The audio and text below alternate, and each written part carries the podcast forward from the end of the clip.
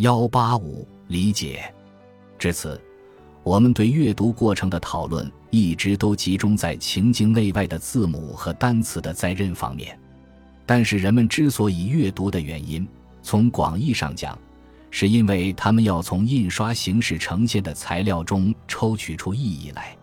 我们用这一术语来描述自己对书面材料意义加以把握的过程。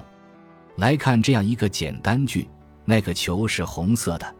从此前我们对视知觉和单词辨识的讨论中可知，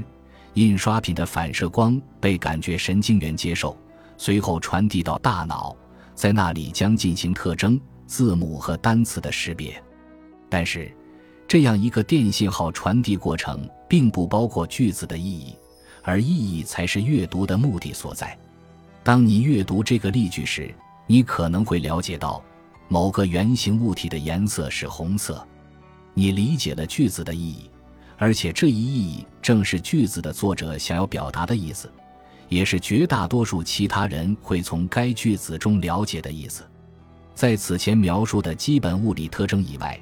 你有意识或无意识地对客体进行了许多推论。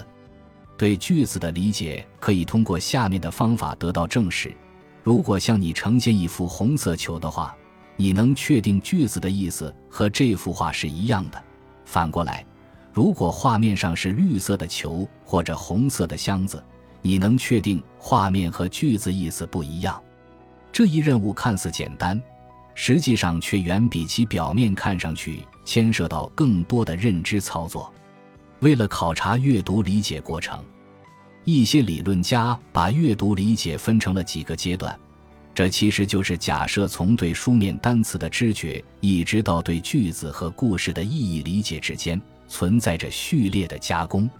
其中的一个模型是由贾斯特与卡彭特提出的，该模型整合了本书中讨论到的某些主题，可以被看作是当前该领域中研究工作的典型代表。在贾斯特与卡彭特的模型中。阅读和理解被认为是一系列顺序阶段加工的并列结果，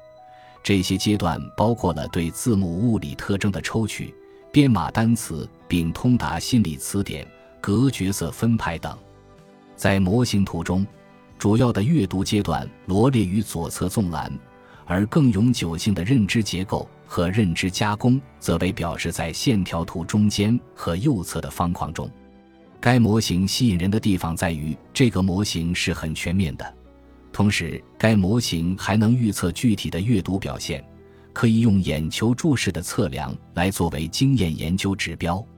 该模型的作者假设，文本材料中的单词被组织成较大的单元，例如从句、句子或主题。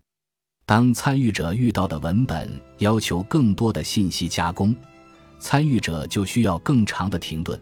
而停顿可以通过测量眼球注视时间来表示。在针对该模型的一项检验中，大学生参与者被要求阅读《新闻周刊》和《时代》杂志上的科学文本材料，同时他们的眼动和注视被仔细地记录下来。其中一位学生的阅读表现的样例呈现如下。这些就是一位大学生在阅读某段科学材料时的眼球注视情况。注视的序号按照各个句子分别排序，并标注在被注视单词的上方，在序号下方则是该次注视的持续时间。这些数据说明，当参与者遇到不常见的单词，或者从重要的从句中整合信息，以及在句子末尾进行推论的时候。由眼球注视所表示的加工负荷就会变大。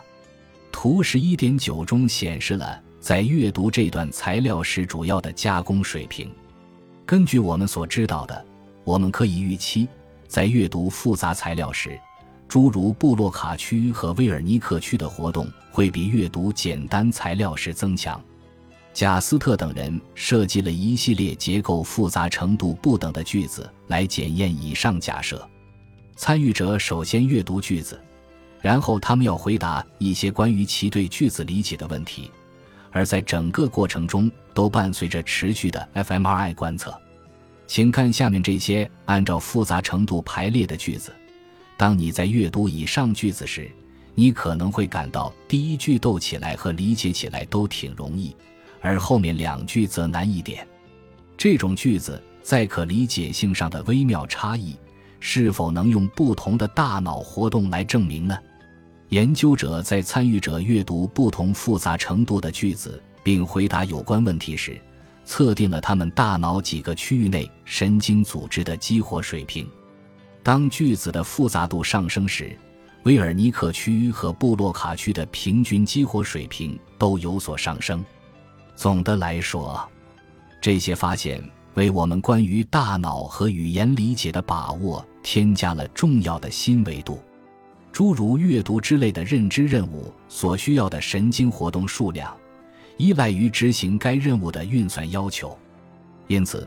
对复杂材料的阅读向大脑活动提出了更多的要求，而这些大脑活动可以用现代脑成像技术探测出来。